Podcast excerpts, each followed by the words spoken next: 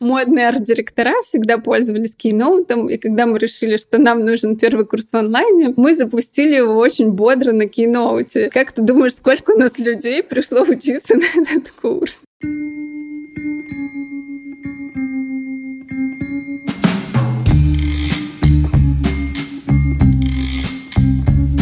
Всем привет, это Лев Пикалев и подкаст «Новый рынок». Подкаст про людей, которые уехали, и вышли на новый рынок в новой стране. Первый сезон я делаю про предпринимателей, потому что я сам предприниматель, и с 23 года я начал искать клиентов по миру и переделывать свою студию подкастерская под международный рынок. И в этом подкасте я хочу поговорить с другими предпринимателями, понять, какие есть сложности, какие есть классные практики, инструменты, как выстраивать э, работу с командой, как э, выстраивать поиск клиентов. И мне хочется честно поговорить и про проблемы, и про успехи. Этот подкаст выходит в моей студии, которая называется «Подкастерская» или «Каст-подкаст». Мы помогаем компаниям создавать свой собственный контент, учим сотрудников компании, помогаем выстроить процесс, а на себя берем всю техническую работу, запись, монтаж, создание джинглов, э, публикация на подкаст-площадках. Мы работаем и с видео-подкастами, с аудио-подкастами. В общем, мы делаем так, чтобы вы могли сконцентрироваться на создании своего собственного честного контента и не думать о всяких технических штуковинах, которые мы с удовольствием для вас сделаем. Ссылки на мою студию в описании. Подписывайтесь на этот подкаст, ставьте лайки, пишите отзывы и вступайте в телеграм-канал, который называется «Новый рынок», где будут анонсы новых подкастов э, и будут иногда появляться какие-то истории по мотивам уже вышедших эпизодов. Спасибо большое, что слушаете этот подкаст. У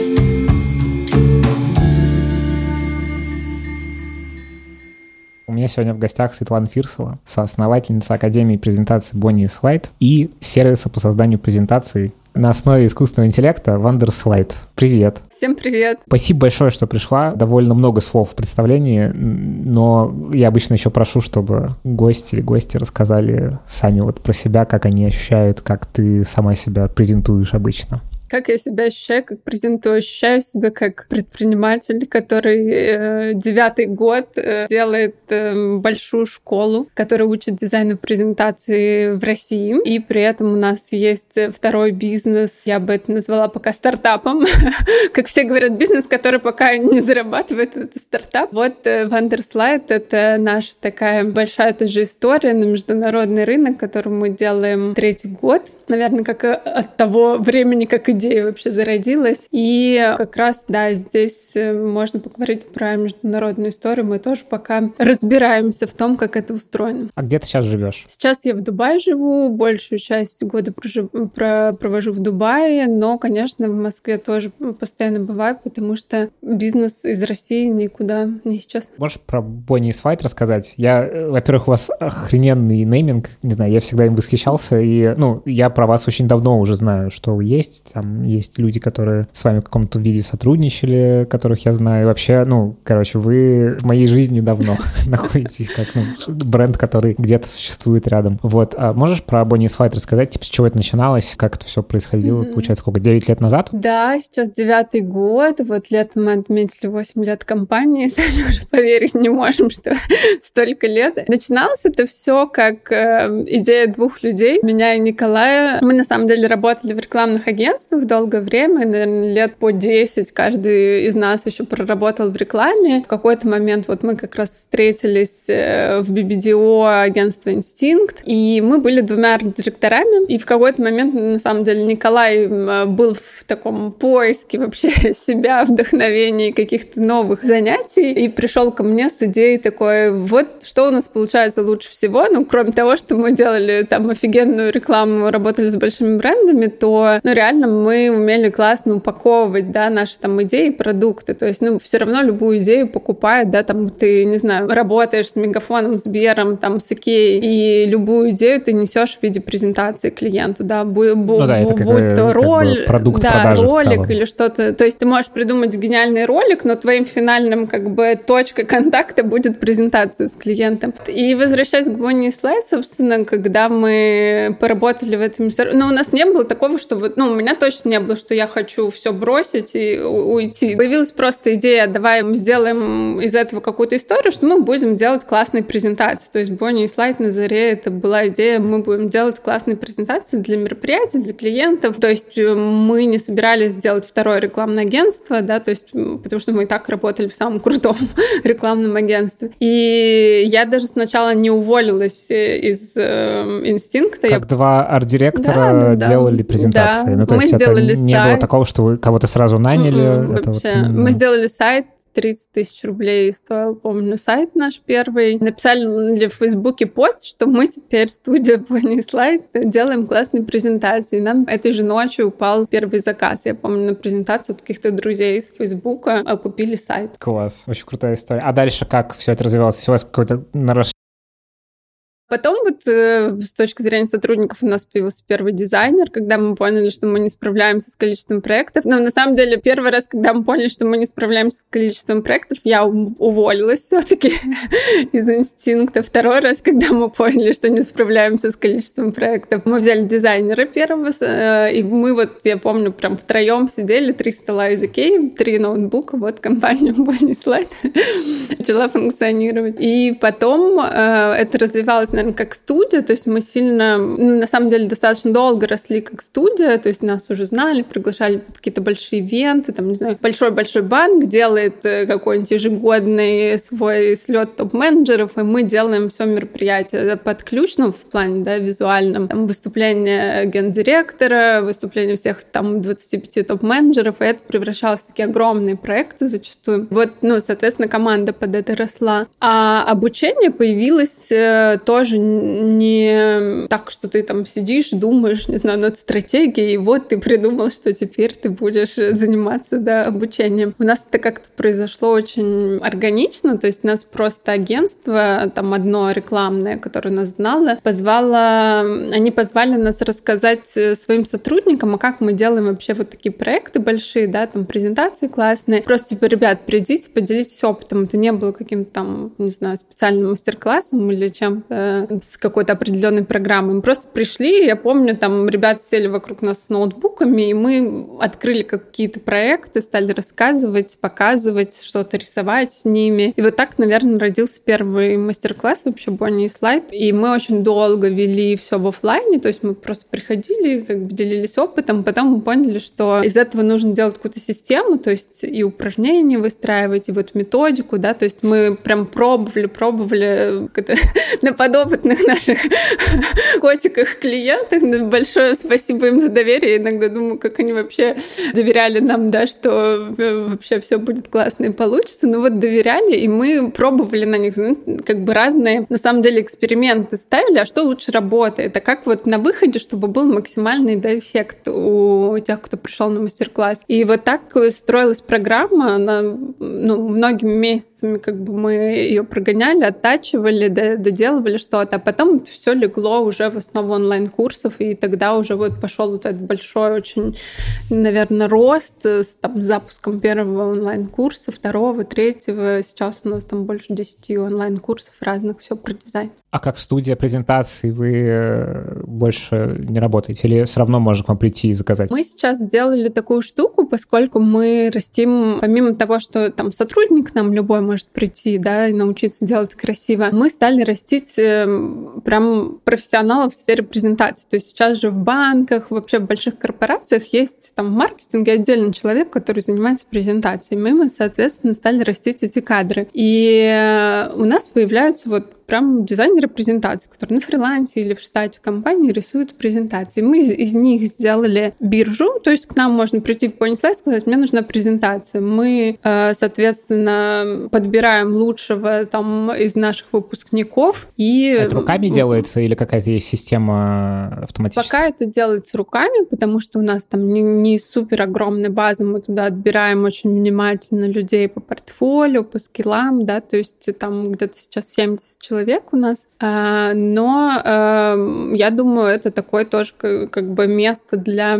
оптимизации, возможно, для искусственного интеллекта, который туда тоже можно приложить, чтобы он подбирал там оптимального какого-то да, исполнителя под ваш э, запрос, под заказ. Слушай, а вы какие-то циферки в паблик говорите? Там, ну, условно, какая маржа у всего этого э, с точки зрения направлений просто? Там, ну, условно, какой процент маржинальности вот в такой модели, когда у вас есть... Э, Я могу сказать, что там любой проектный бизнес, это, да, там маржинальность всегда меньше, чем, допустим, тех тот же, да, когда мы говорим про онлайн-школу. И, соответственно, почему там мы сфокусировались на обучении и образовании, потому что это, конечно, более прибыльная история, и плюс ну, она и более масштабируемая, конечно. Да. То есть ты можешь масштабировать ее там разными курсами, разными направлениями, плюс у нас B2C, B2B сегменты, да, то есть мы, ну, не знаю, так сложилось тоже исторически, но и мы еще это очень сильно поддерживаем как фаундеры, то есть мы стараемся, чтобы у нас не было перекоса в B2B или в B2C, поскольку это такая устойчивая бизнес-модель, проверенная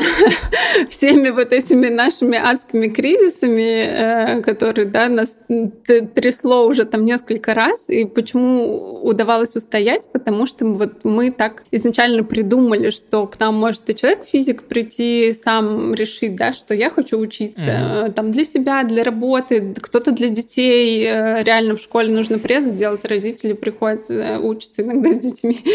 А, вот. А есть компании, да, которые к нам обращаются, и, понятно, там другие объемы, там, не знаю, 300 человек большого знаменитого банка нужно обучить делать презентации, там весь маркетинг.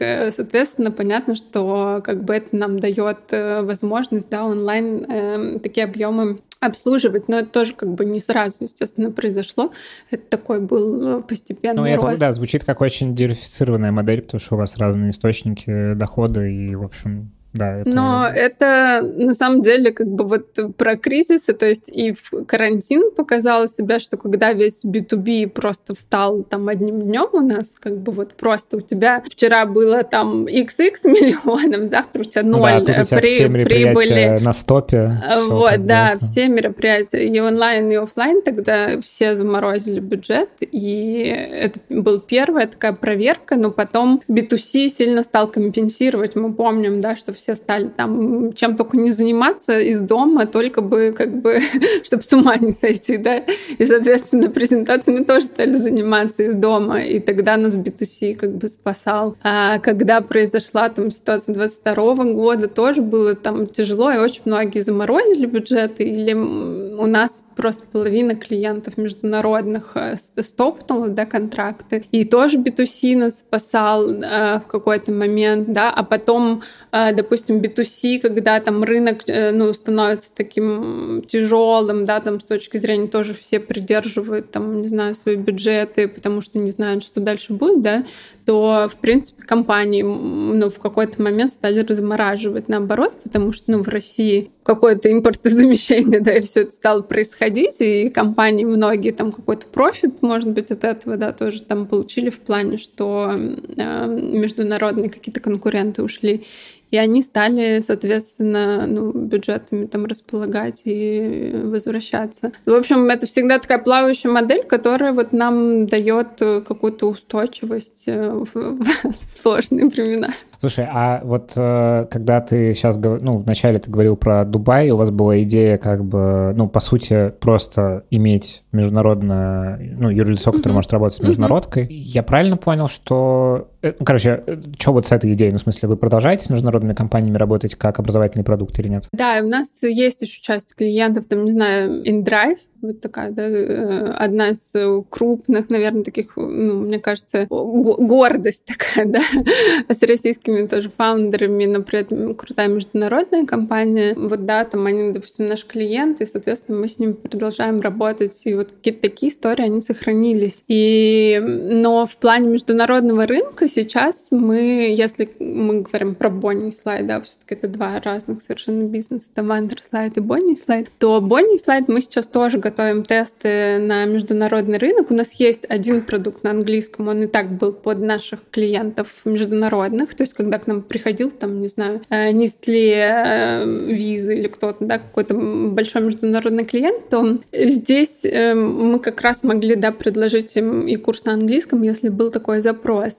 Соответственно, у нас был один продукт на английском, но сейчас мы будем тестировать и другие наши продукты, и какой, возможно, ну, большим да, спросом будет пользоваться, тот и запускать еще mm-hmm. на других языках. И, возможно, это даже, кстати, не английский язык будет. Посмотрим.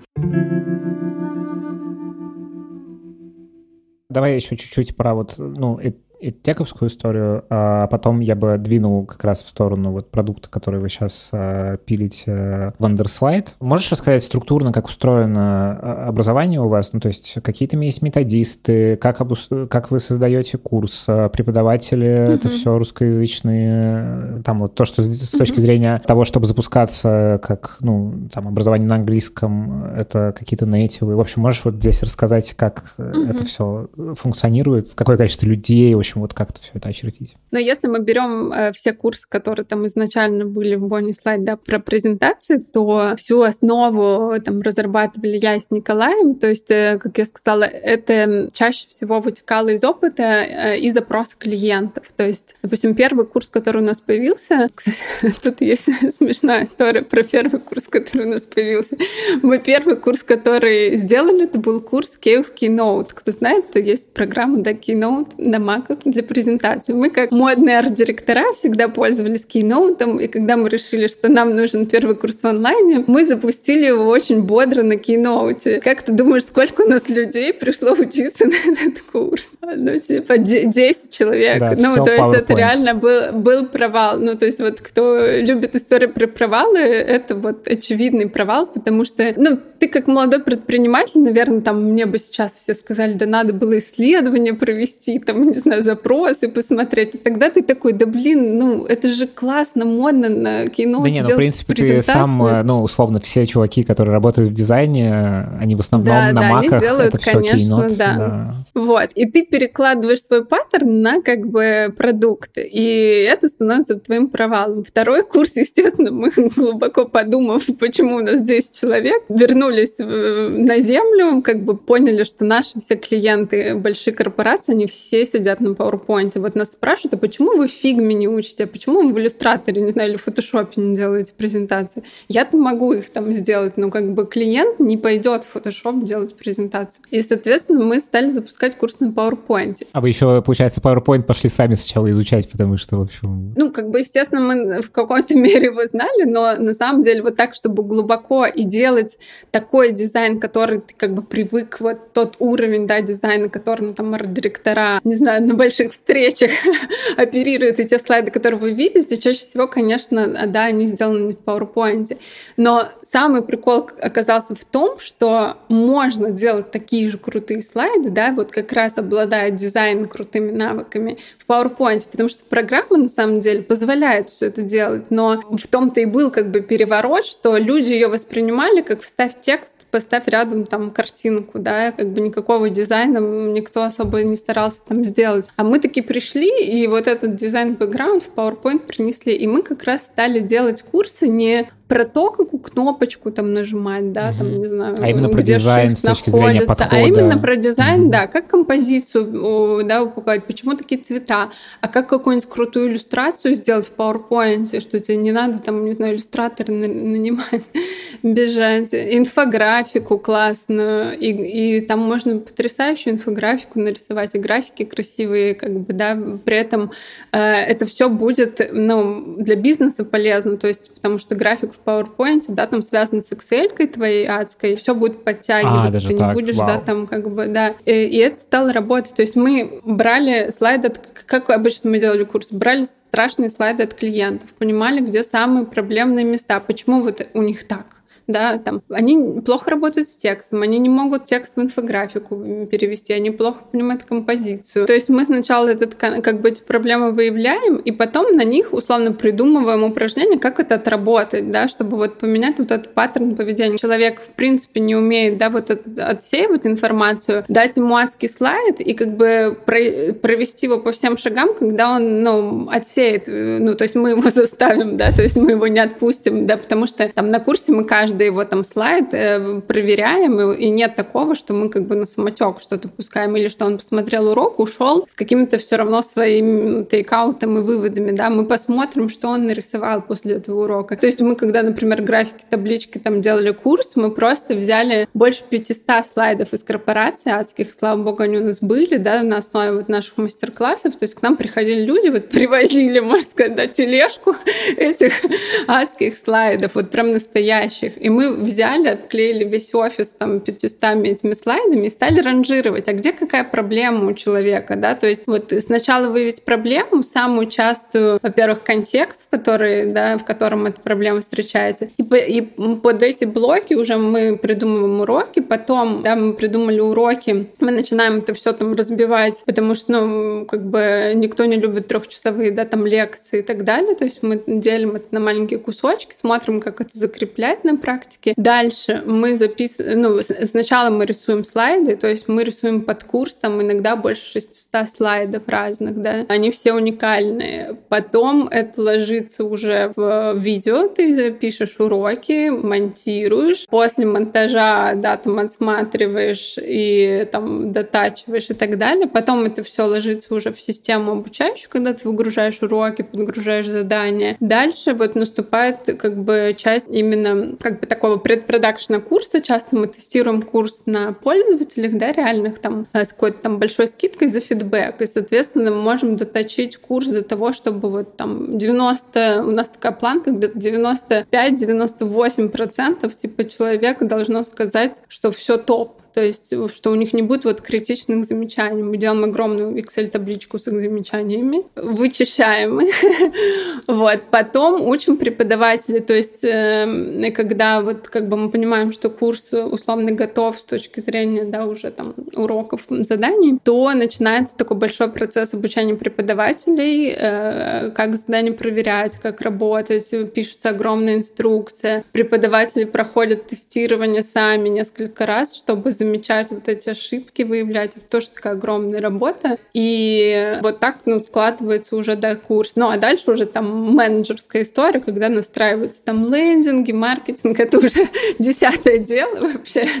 А вот именно с точки зрения методики, то есть мы вот всегда как бы шли от проблем. У нас нет методистов, то есть вот ты спросил, из кого состоит штат. Это дизайнеры. Мы как, э, да, там, можно сказать, как методисты с Николаем э, выступаем. Плюс пул да, дизайнеров, которые дизайнеры-преподаватели, кто вот уже дальше проверяет э, работы ребят. И ну, менеджеры, которые именно там технической частью занимаются. Ну и плюс команда продакшена, это там монтаж, может быть, там анимация, вот такие вот истории. То есть команда достаточно большая, но часто она такая под да, там под проект чуть-чуть как бы разрастается, ну а в штате у нас именно, да, там куратор, менеджер. Я правильно понимаю, что каждый набор курса все-таки там, ну там помимо того, что есть перезаписанное всякое, еще есть угу. история с тем, что есть как бы люди, которые ведут вебинары, то есть это да, живая да, история да, в этом конечно. месте. Есть живая история, но на курсах уроки предзаписаны, но есть всегда история, ну как бы, потому что это проверка там в режиме прямого эфира, да, то есть люди рисуют свои проекты, да, на курсах, угу. то есть нет такого, что ты там тренируешься, не знаю, на а, ну, то есть это всегда боевая рома... задача ромашка, некоторая. да, как бы угу. это боевая задача, особенно на там продвинутых курсах, ты можешь взять взять свой рабочий отчет, да, его там э, в течение курса переработать. И вот здесь как раз такая, ну, история, да, уже с кастомизацией контента, плюс мы, э, например, там на некоторых курсах мы со временем тоже понимали, что у нас разные портреты клиентов, и мы один курс заточили так, что у тебя есть задание, например, э, там, ты из маркетинга и рекламы, тогда возьми вот, вот эти, да, там задания, уроки, ты из финансовой сферы банков, особенно вот этот табличек касается касается графиков, и ты можешь, когда учишься, да, выбрать э, из, из, откуда ты, да, то есть с какими задачами ты чаще работаешь.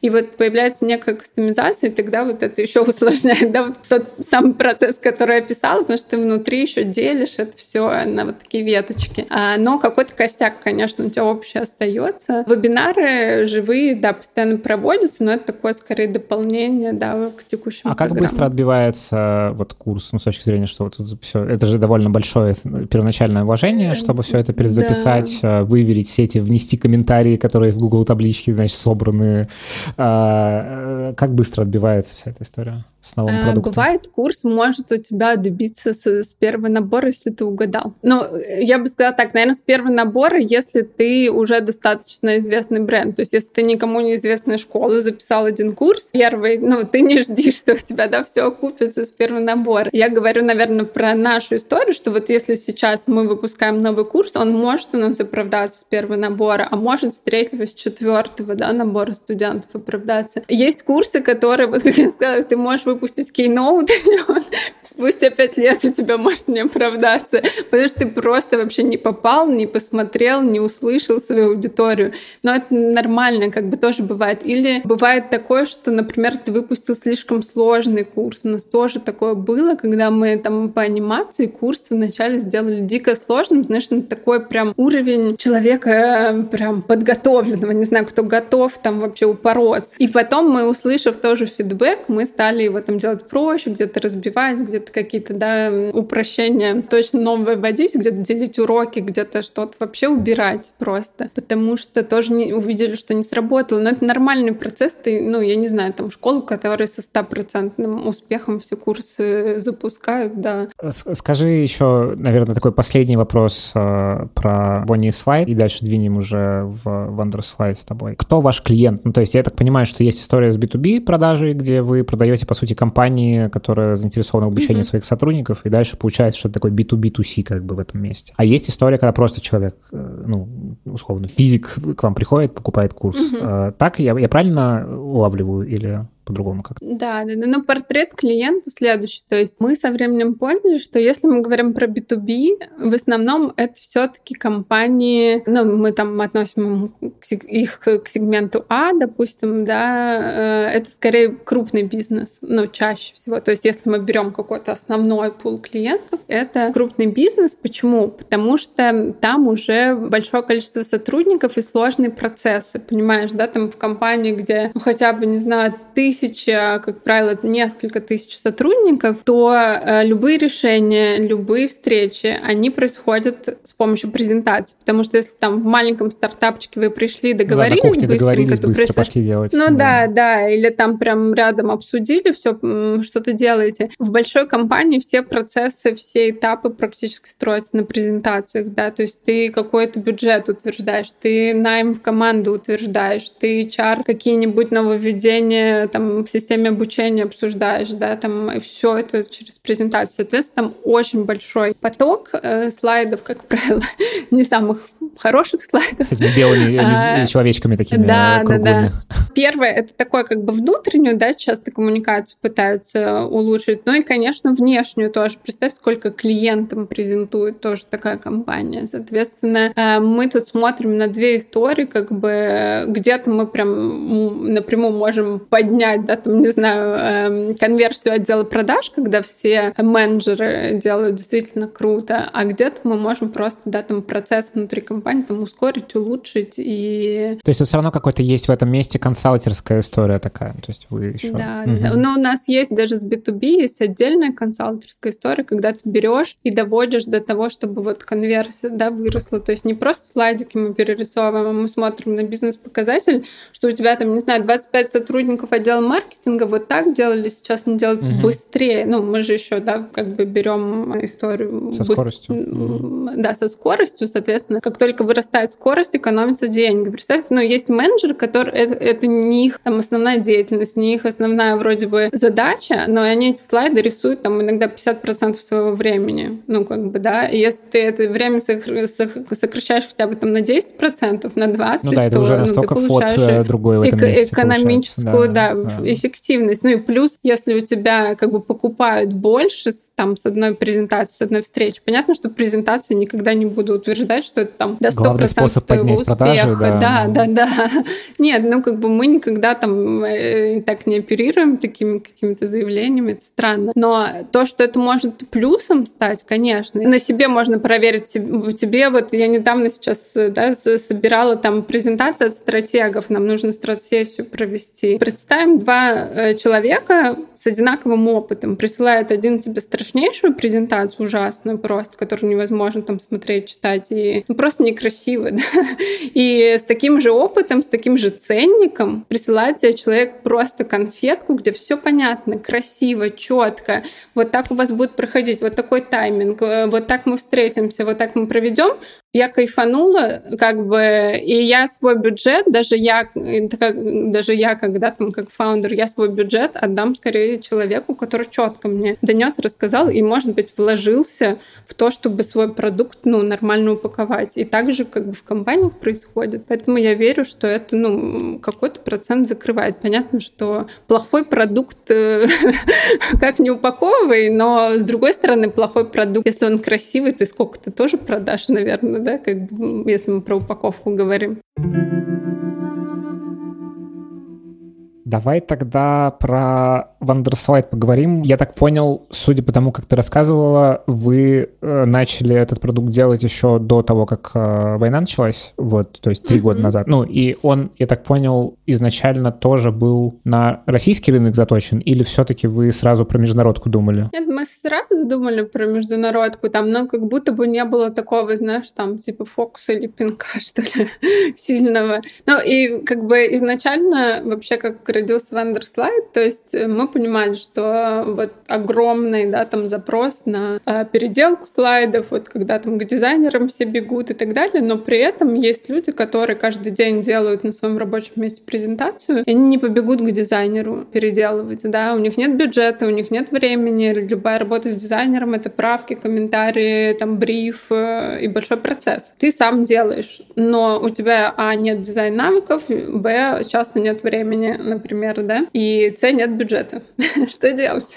Ты не можешь сделать при этом нормально, и красиво и быстро. То есть вот на пересечении этих трех вещей у тебя не, не выходит. Поэтому появилась идея Вандерслайда, то есть мы его придумали как такой, э, когда-то мы там сидели э, и думали с Колей, вот был бы как бы кто-то, кто оцифровал бы наш мозг, как мы типа переделываем презентацию, когда к нам вот приходит самая страшная преза, которую можно себе представить, а как мы начинаем ее вообще переделывать, перераскладывать, да, и как ее можно быстро, то есть мы как директора уже понимаем, что ты можешь там три дня, да, ее перепиливать, а, к примеру, тебе сказали, ну надо за час, как бы uh-huh. трех дней то, то какие вот первостепенные вещи мы тогда сделаем, да. И мы вот от этого пошли, что человек сидит э, на работе со страшной своей презентацией. Скорее всего, у него уже контент есть. То есть мы не про то, как написать за тебя контент. Чаще всего у этих людей контент есть. То есть все, кто в корпорации его работает... много, скорее всего, этого контента. Да, да, его чаще всего столько, что кто бы как бы взялся за то, чтобы его убавить. Но вот нужно быстро причесать. И мы решили, что вот как бы было бы классно сделать вот эту кнопку кнопку сделай красиво, да, за меня. Типа нажал, все. Ну, грубо говоря,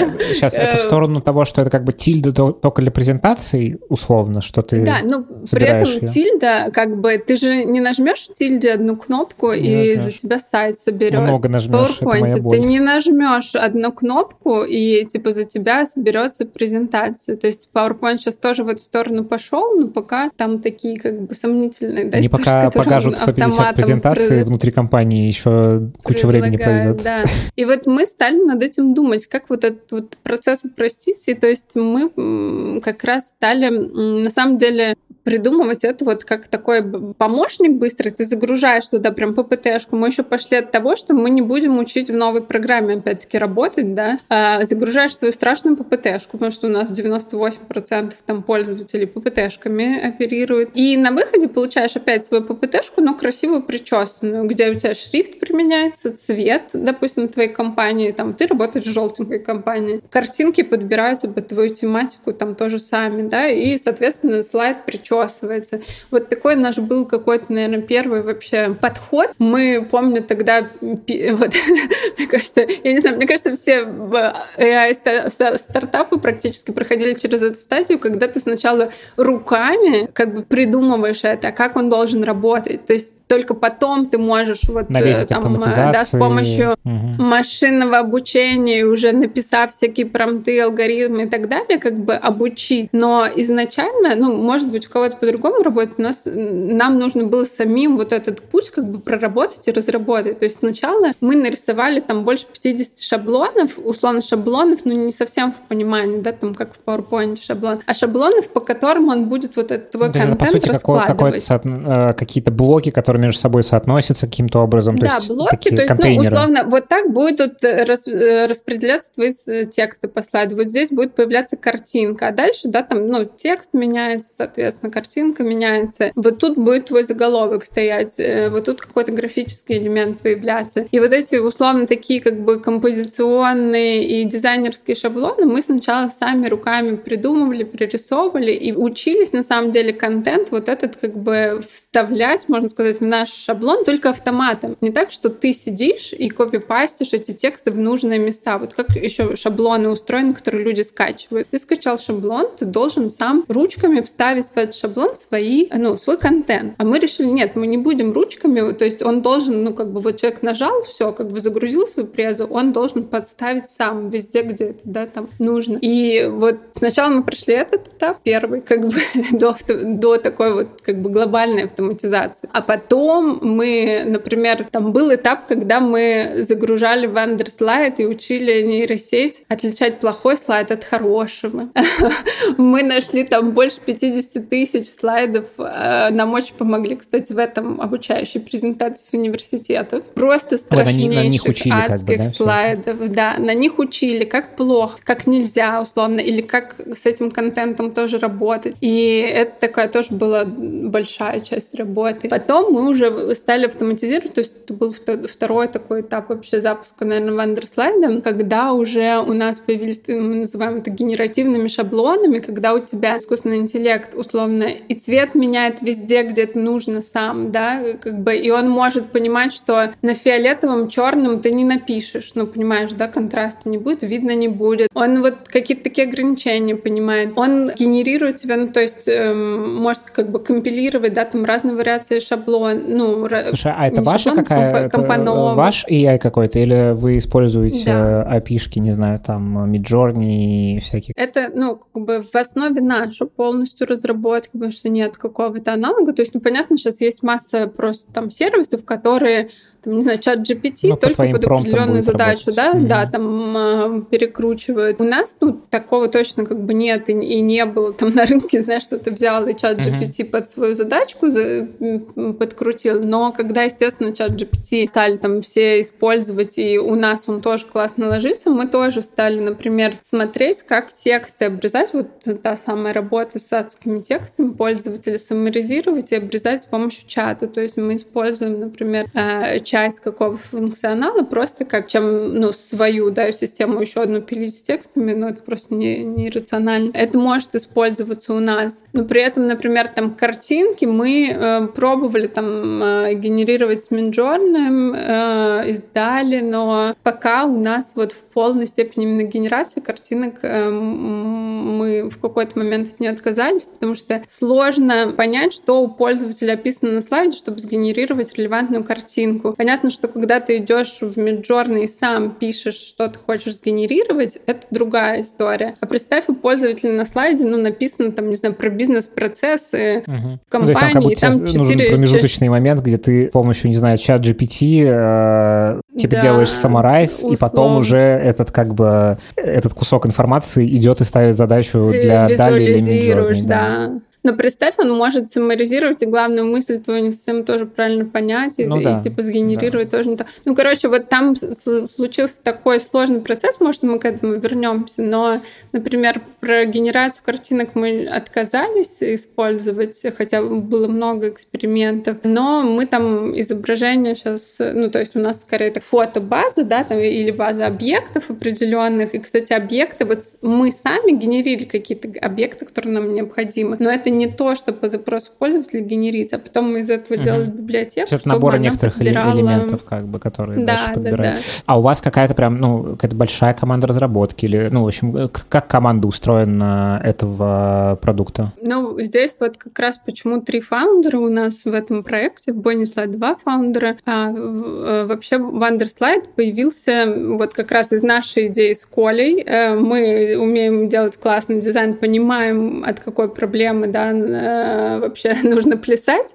э, чтобы человек мог вот эту кнопку волшебную нажать. А, но при этом в разработке у нас был ноль как бы э, бэкграунда, и нас однажды познакомили с Димой Широносовым, который третий основатель Вандерслайта, и у него большая компания, которая занимается на самом деле фотобанками, массой всяких историй тоже генеративных и так далее. И у них уже была команда разработки классная в Челябинске. Но при этом они на мир как бы делали продукты. И вот так случилась какая-то вообще наша такая, не знаю, наше объединение. То есть он скорее да, за техническую часть, мы за продуктовую дизайнерскую часть. И вот так это все родилось и стало как бы развиваться. Но мы пока развиваемся на свои деньги. А, то есть не было никаких инвестиций, ничего? Нет, медленно, долго, больно. То есть они вкладывают, как, так как у них есть свой основной бизнес, ой, у нас тоже есть свой основной, мы вот в это вкладываем как нашу идею в развитие, и, соответственно, эта команда содержится. Есть команда разработки, не очень большая, команда разработки плюс дизайнеры, плюс продукта два, плюс э, ну, такая дизайн-экспертиза с нашей стороны, когда мы вообще понимаем, куда двигать продукт. Вот так устроен маркетинга, пока тоже там совсем небольшая команда, условно там пара человек, когда нужно кого-то включаем там, да, с фриланса, но пока это не огромная компания. Слушай, а можешь рассказать как-то пошагово, ну, как вы запускались? Ну, вот понятно, про техническую сторону ты немножко рассказала, типа, про ваш подход, э, как вы приходили к тому продукту, который сейчас есть. Но вот с точки зрения как бы самого запуска, как стартовали э, и, ну, условно, там, как искали первых клиентов, как воронку строили, в общем, вот какие-то детали такие уже, ну, бизнесово ориентированные. Первая часть запуска была вообще вот как раз то, что ты спрашивал в России еще до всех событий, что мы решили, а кому продавать, как бы продавать нашим клиентам первым. по вашей базе да, вы прошлись как бы, и пошли. Да, и мы пошли просто к нашим B2B клиентам, давали им тестовый период и говорили, продукт пока, ну, там, понятно, сырой, это MVP-шка вообще была. А что в ней было, кстати, извини, э, в этой MVP-шке, что можно было сделать? В MVP-шке можно было один слайд загрузить и сразу получить красивый.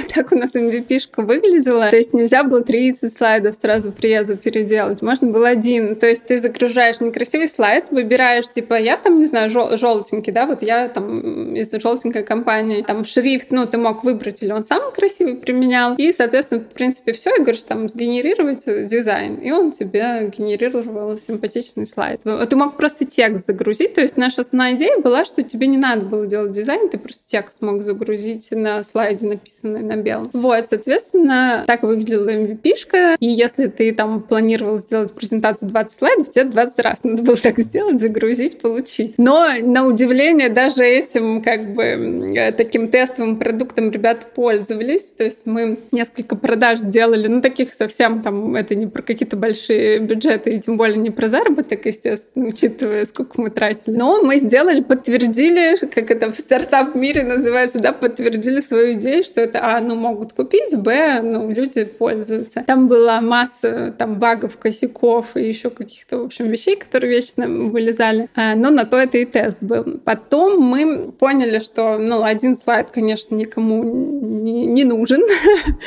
вот. И ушли, на самом деле, и, вот тогда как, как раз мы тоже ушли э, с переделки большого количества вот такой ручной работы. Мы решили, что все, теперь мы будем думать, как это все действительно автоматом делать. И мы ушли там чуть ли не на год вообще переделать все, можно сказать, с нуля. Стали строить вот именно систему, обучать и исследовать вообще, как бы, да, вот как это устроено. Мы там сделали по дороге вот этот вандерчек, который качество слайда оценивает. И это заняло у нас вот, то есть, ну, можно сказать, год даже с небольшим. Мы ничего не, мы ничего не продавали, мы просто вкладывали как бы деньги в разработку. То есть вы стартово, значит, пощупали спрос, пощупали, mm-hmm. ну, как бы ту часть, которая за вал отвечает потенциально в вашем продукте, и дальше да, пошли да, уже, да. ну, строить какую-то понятную да, пилить. систему, пилить. Ушли пилить, И на самом деле плюс-минус, когда мы считали, что у нас можно уже снова запускаться, вот все это произошло. И можно снова запускаться, превратилось в то, что у нас очень много тоже было там под русский язык адаптировано. Mm-hmm. И мы тут же такие, сейчас теперь нам нужен только английский, и мы там, ну и понимаешь, что все интерфейсы, все вообще как бы тоже там, э, ну и плюс технические моменты, платежки, все на свете прикручивается mm-hmm. там же как бы мы огребли проблем, но пересели как бы на эти рельсы полностью, да, на вот, да, расскажи про международку, версию. как вы вот туда выходили. Да, и, соответственно, мы как бы перепилили это все. И мы, на самом деле, первое, наверное, куда мы пошли, так как много запросов в том же Google, да, там сделать презентацию, и у нас еще есть большой плюсик AI, да. А, и на самом деле эти запросы органические до сих пор нам генерят основной трафик. То есть мы стали покупать Google рекламу по запросам, ну, как раз на международном рынке.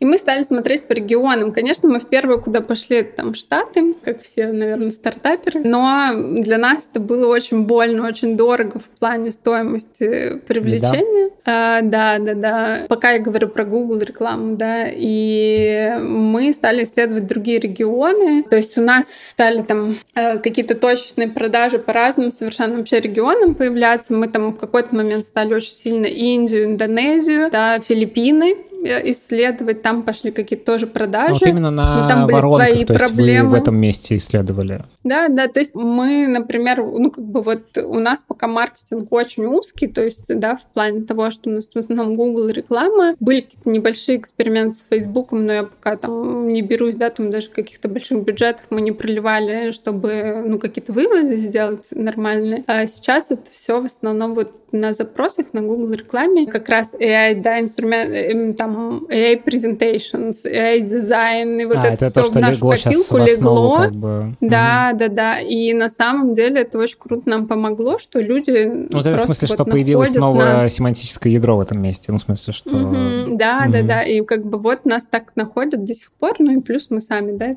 по этим запросам рекламируемся. Соответственно, вот так появился первый трафик. А еще скажи мне сразу, то, что у вас на сайте э, есть два бейджа Product of the Week, первое место mm-hmm. это на Product Hunt, и Product Hunt э, пятое место Product of the Day. И э, вам что это дало вообще? Славу, но не деньги. Ну, то есть это как бы слава в, круг, в круге, это, предпри... да. ну, там, типа, стартаперов. Да, да, стартаперов. Но на самом деле Product Hunt — это куда мечтают все попасть, мне кажется, Фабрика стартапы, как там, как, да, как Y Combinator какой-нибудь, да. Но Product Hunt, ну, представь, там запускается каждый день иногда сотня стартапов, стартапов вообще со всего мира. Вот кто-то что-то придумал, довел до какого-то хотя бы продукта, и он запускается на продукт ханте. То есть это, наверное, такая одна из вообще, ну, я не знаю, альтернативных площадок, где вот ты можешь вообще пощупать там аудиторию, если ты еще сам какой-то маркетинг не строил. И мы готовились к этому запуску, как раз уже как бы допилив более-менее продукт. Долго готовились, там несколько месяцев. Но, честно скажу, у нас, ну, у некоторых есть специальные бюджеты под это, да, кто-то уже инвестиции привлекал, кто-то закупает там трафик адский, ну, чтобы это, понимаешь, раскрутить. У нас не было вообще ни первого, ни второго, ни третьего, ни бюджетов, ни, ни своих, ни инвестиций, ни даже мощности, чтобы что-то там большое закупать, ну, просто команда, да, крохотная у тебя. И мы, ну, там все своими ручками как бы пилили, спрашивали, ну, в плане спрашивали, а что, как, а что нам поможет, да, там есть какие-то успешные ребята. Там рефокус тоже становился из российских каких-то, ну, с российскими корнями корнями стартапов. Вот. Но на самом деле, как бы мы запустились, и честно скажу, ну, наверное, так как это нельзя признаваться, но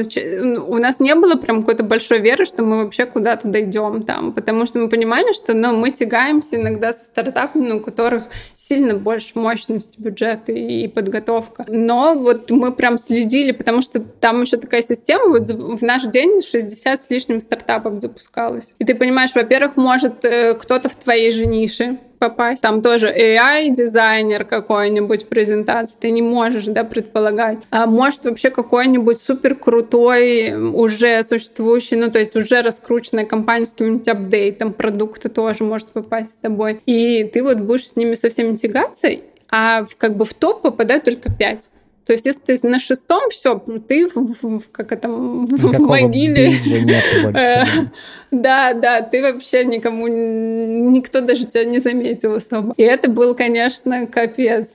Типа, как это происходило, вот эта борьба. Вы разите инвестиции или нет? Или у вас план на свои продолжать все это пилить? Какой у вас вообще в этом месте? Ну, сейчас мы уже, конечно, думаем в эту сторону. То есть у нас сначала был такой дух, дух что, конечно, мы сделаем... Типа. Ну, скорее нет, что мы сделаем первые продажи, чтобы подтвердить вообще, да, и, ну, так так как мы, на самом деле, тут, мне кажется, портрет фаундеров э, имеет сильное значение, да, то есть есть компании, которые изначально я буду строить под инвестиции, да, а мы, вот что мне кажется, что Дима, что мы, мы всегда как бы строили на свои и понимали, вот все, что ты заработал, типа заработал, молодец, не заработал, вообще не молодец, то есть у нас нет, ну, никогда даже в голове не было такого паттерна, мы возьмем инвестиции, а дальше получится или нет, не знаем, ну, как бы, как бы многие же даже вот с таким каким-то ощущением идут, ну, типа, но зато я там проверю, да, свою гипотезу. Ну, конечно, они там тоже вкладываются и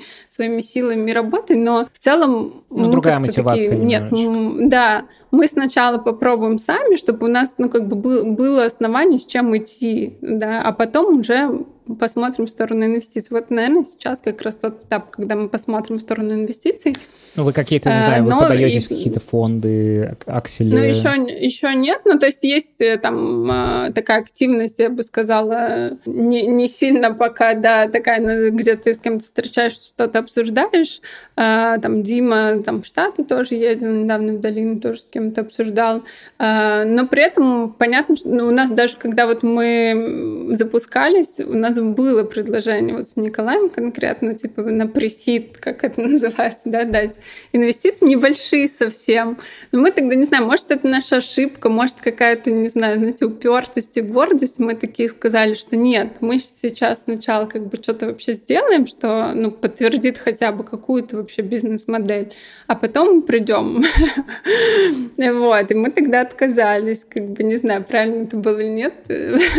не, не сейчас не берусь говорить, но вот так сработала наша какая-то, как это наш вот паттерн того, как мы там бонни слайд строим э, без инвестиций. А что сейчас э, с точки зрения, не знаю, сколько у вас клиентов? Ты раскрываешь эти циферки или нет? Э... Клиентов сейчас, э, ну, у нас на самом деле не очень большой поток. Где-то в месяц у нас в среднем 100 клиентов, приходит новых? Или Многие, а, в смысле, да, да. новых приходит а, или... Да, новых. А, ого.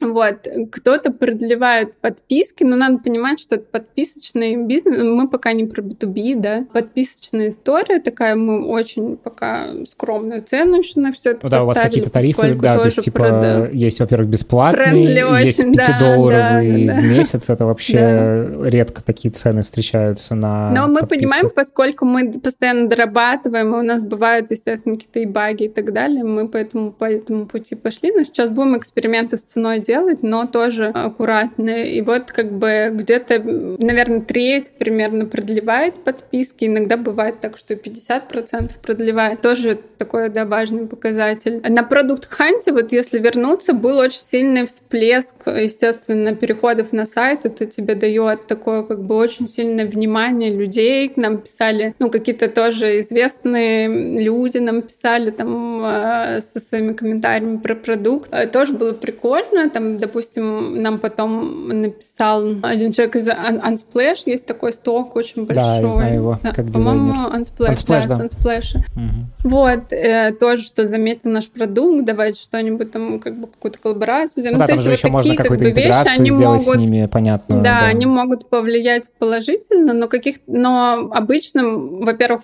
в день запуска все делают какой-то специальный триал, чтобы потестить продукт бесплатно можно было, то есть ты на запуске не, не заработаешь что, ну, по крайней мере, если ты вот такой продукт там достаточно новый, и ты должен просто посмотреть на что тебе напишут, и тебе еще комментарий, чтобы оставили, да, на продукт ханте, то мы тоже делали триал бесплатно, то есть мы не заработали с этого ничего, но получили фидбэк, э, получили э, адскую нагрузку на сайт. Ну, кстати, по фидбэку Сравнимую на самом продукт ханте я вижу, что прям много кто откомментил, вообще такие очень теплые комменты. Но это вот такое как бы испытание, в боевом режиме, на самом деле, твоего продукта с большой нагрузкой. То есть там было, мне кажется, у нас сейчас точно, ну, прям несколько раз, если у нас где-то в среднем трафик может быть, допустим, 3-4 тысячи, да, на сайт за неделю, то там несколько раз как бы это, естественно, все сразу взлетело, и ты, ну, тоже на это смотришь, как вообще система справляется, пока ты там маленький продукт. А э, какие-то есть понимания, не знаю, про точку ноль,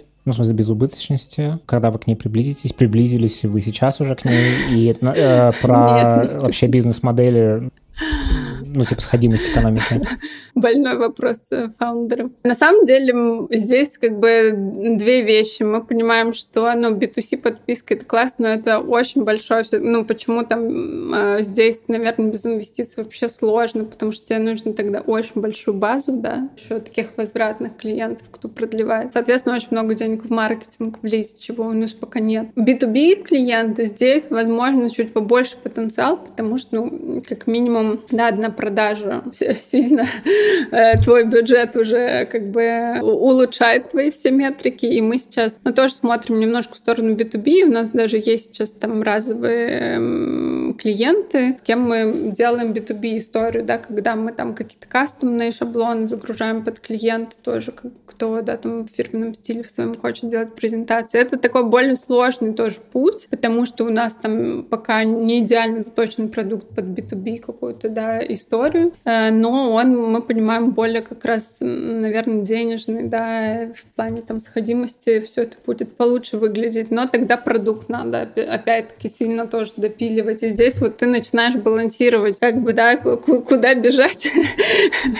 чтобы не остаться вообще на месте где-то и то, и другое пытаясь успеть. В общем, балансируем, но до сходимости, честно скажу, пока еще нам далековато. Далековато. Мы сейчас эм, еще в таком, как бы, пока, как это, э, в поиске, и, в общем, мы все это, как бы, поддерживаем своими силами. А с точки зрения B2B, ну, то есть, что вы называете B2B продажей? Это тот, кто выбрал, э, значит, Enterprise э, тариф, или это в целом mm-hmm. подписка на год может быть, как бы, от, ну, условно, как Нет, я, как компания enterprise. могу фигму себе оформить подписку для дизайнера, условно. Mm-hmm. Это B2B продажи? Это скорее? Enterprise, да, и вот когда даже мы говорили там про российские продажи, там тоже был Enterprise, когда ты покупаешь на отдел отдел. Допустим, у тебя там 10 человек может пользоваться, но у тебя еще есть какие-то специальные фичи, там типа личный кабинет, или вот сейчас, да, там, да, мы делаем, например, чтобы были шаблоны компании туда подгружены, то есть мы их там определенным образом под нашу систему, да, подстраиваем. Или там вначале у нас была такая фишка, например, когда один банк к нам пришел и сказал, ну, у нас там был, вот, как я говорила, возможность выбора цвета, да, в какой компании ты работаешь, там, на желтенькой, красненькой, отрубите нам все остальные цвета, и не дай бог кто-нибудь кликнет. И, и желтый, ну, именно наш желтый по брендбуку, uh-huh. что нормально, как бы, да. Но ты понимаешь, что это требует, да, там, доработки продукта, да, когда разработчик там это отключает, включает, тут подтачивает, э, чтобы оно все еще работало. Вот э, это пока вот в таком направлении enterprise решения э, работает у нас. Ты упомянул, что, ну, примерно там порядка 100 клиентов новых появляется в месяц. Это в основном, вот то, что ты говорила, более-менее классические инструменты типа контекста э, так отрабатывают. Да. А с точки зрения B2B тоже приходят какие-то продажи, но это обычно да, отдельный это вид тоже через запрос. А, mm-hmm. тоже через но мы, у, нас пока, у нас пока нет B2B э, менеджера, PR, может быть, еще вот у нас недавно, в общем, своими силами тоже кто-то как-то, в общем, узнал, спросил и передал, и в Нью-Йорк по пост у нас выш, угу. вышло упоминание, да, Wonderslide среди как раз инструментов, AI-инструментов дизайнерских, там много перечислено, кроме нас, и вот мы попали в Нью-Йорк Пост 31 декабря была статья. Да, возможно, это тоже, как бы, знаешь, какой-то шлейф тоже от продукт ханта где-то там доносится, потому что ну, они же тоже проверяют, там, кого они постят, и смотришь, что за компания. И, ну, я думаю, это тоже такой некий пруф, да, когда ты продукт хант как бы получил, кто вообще доказал. И потом вот такие, и тогда к тебе может B2B клиент, наверное, вот так прийти. Пока B2B э, продажника у нас нет целенаправленно. Thank you. Хотел тебя вот что спросить, с учетом того, что вот вы сейчас щупаете историю с, э, ну, контекстом, э, контекстной рекламы, mm-hmm. вот этими всеми вещами. Что-то вы поняли с точки зрения различий рынков? То есть там ты говорила про там, США, mm-hmm. Индонезию ты упомянула. Расскажи какие-то инсайты, которые поймались. Допустим, мы когда пробовали, да, там США, Канада, было для нас очень дорого. Вот там до сходимости вообще далеко. Поэтому мы стали как раз, как ты говоришь, смотреть на сходимость и, соответственно, где цена да, ниже. Пошли в Азию, соответственно, тестили Индонезию, Филиппины. Там случилась другая проблема. Лидов было дофига, прям много. Они могли тебе обрушить сайт. Реально, вот Индия нам могла обрушить просто сайт, Но потому что тысячу людей... сложно. Да, тысячу людей просто там в одномоментно пытаются что-то загрузить у тебя, понимаешь, а там все должно обрабатываться, подставляться и так далее. Там как бы у нас э, иногда просто это не предусмотрено столько, да, пока что. Но при этом выхлопа, ну как бы и оплата у тебя-то может быть ноль после этого нашествия, как бы, да, пользователей вроде бы ты такой обрадовался, трафик взлетел. А у вас, извини, у вас оплата через Stripe идет или нет?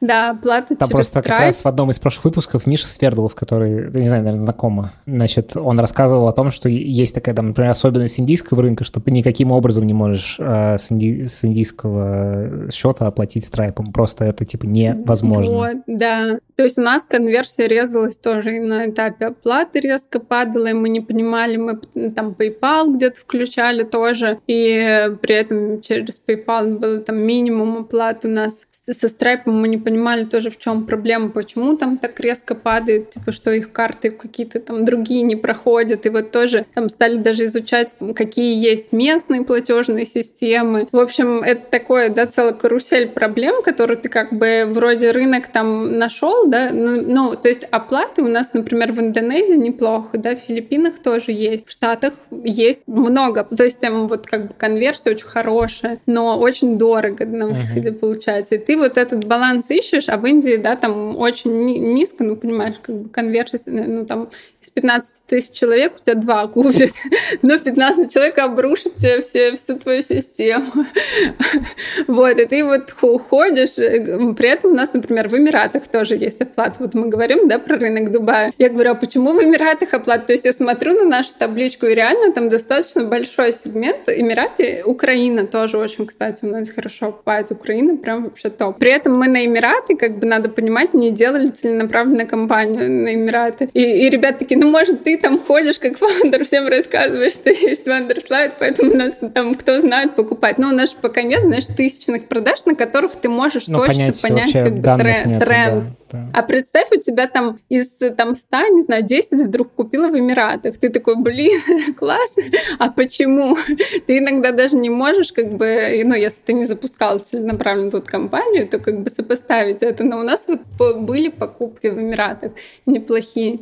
И вот пока мы поэтому вот так как бы исследуем это все очень интересные как это, какие-то закономерности пытаемся уловить. Ну и, конечно, на цену этого всего смотрим. А, но пока вот я не могу сказать, что там Вандерслайд работает на там рынок Филиппин. Нет, ну как бы, но мы точно не уходим с рынка Индонезии, да, там Филиппин, наверное, чуть больше, чем и Индию. Вот мы, честно скажу, скорее уже практически отмели потому что вот она, ну, совсем как бы нерелевантная не пока оказывается для нас. Наверное, такой завершающий вопрос к тебе. Скажи, а какой бы ты дала себе и фаундерам совет, вот если бы ты сейчас перенеслась на три года назад с теми знаниями, которые у вас сейчас есть, э, что бы ты посоветовал? Наверное, быстрее идти в продажи. Меньше пилить продукт? А не пилить, э, меньше пилить продукт. Мы в какой-то момент очень сильно запилились продукты. Ну, как любые люди, которые хотят все идеально. В общем, идеально там никогда, я не знаю, не бывает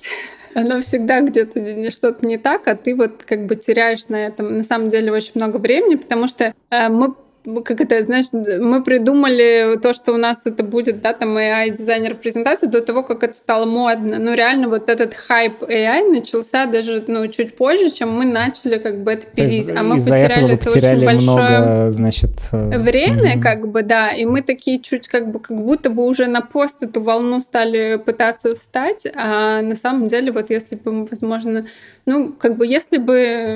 Да кабы Да, да, да. Но никогда ни о чем не жалеть. Такой опыт интересный, который где-то еще вообще получишь, не запилив свой стартап. Какие у вас ожидания на будущее? Ну вот условно, если мы с тобой встретимся через три года, что бы ты хотела, чтобы во что бы это превратилось? Я бы точно хотела, чтобы у Бонни Слайд появились международные сильные продукты. Образовательные? За сто процентов. Да, образовательные именно. То есть, чтобы мы свою позицию тоже как бы не только в России подтвердили, потому что мне немножко, наверное, обидно, что вот наш топ международных клиентов сейчас все равно ты не имеешь такой же возможности, да, если у тебя там компания не полностью там ушла и так далее, как бы также работать. И при том, что ну, экспертиза подтвержденная, продукт подтвержденный. С точки зрения Вандерслайда, здесь я, наверное, вижу путь, что мы там через три года встретились, и, скорее всего, там, не знаю, или это был какой-то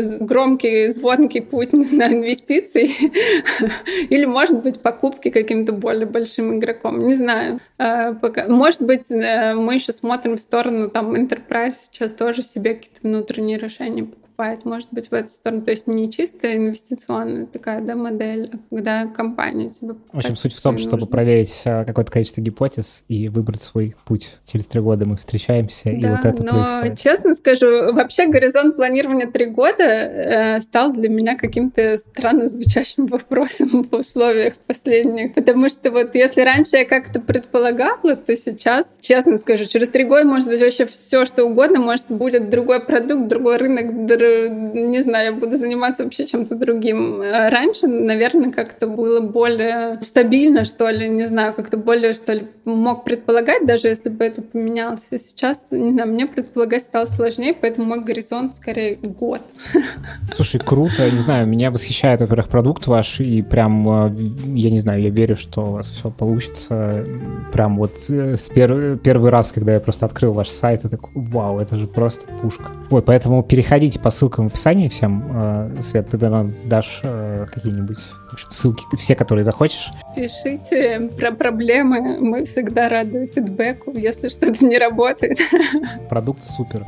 Вот. А, спасибо тебе большое. Очень рад с тобой познакомиться и так приятно поговорить. В общем, это был подкаст «Новый рынок». Светлана Фирсова у нас в гостях, соосновательница Академии презентации Bonnie Slide и сервиса по созданию презентации на основе AI Vendor слайд. Слушайте, подписывайтесь, пишите отзывы, ставьте оценки. Всем пока. Всем пока-пока. Удачи на новых рынках.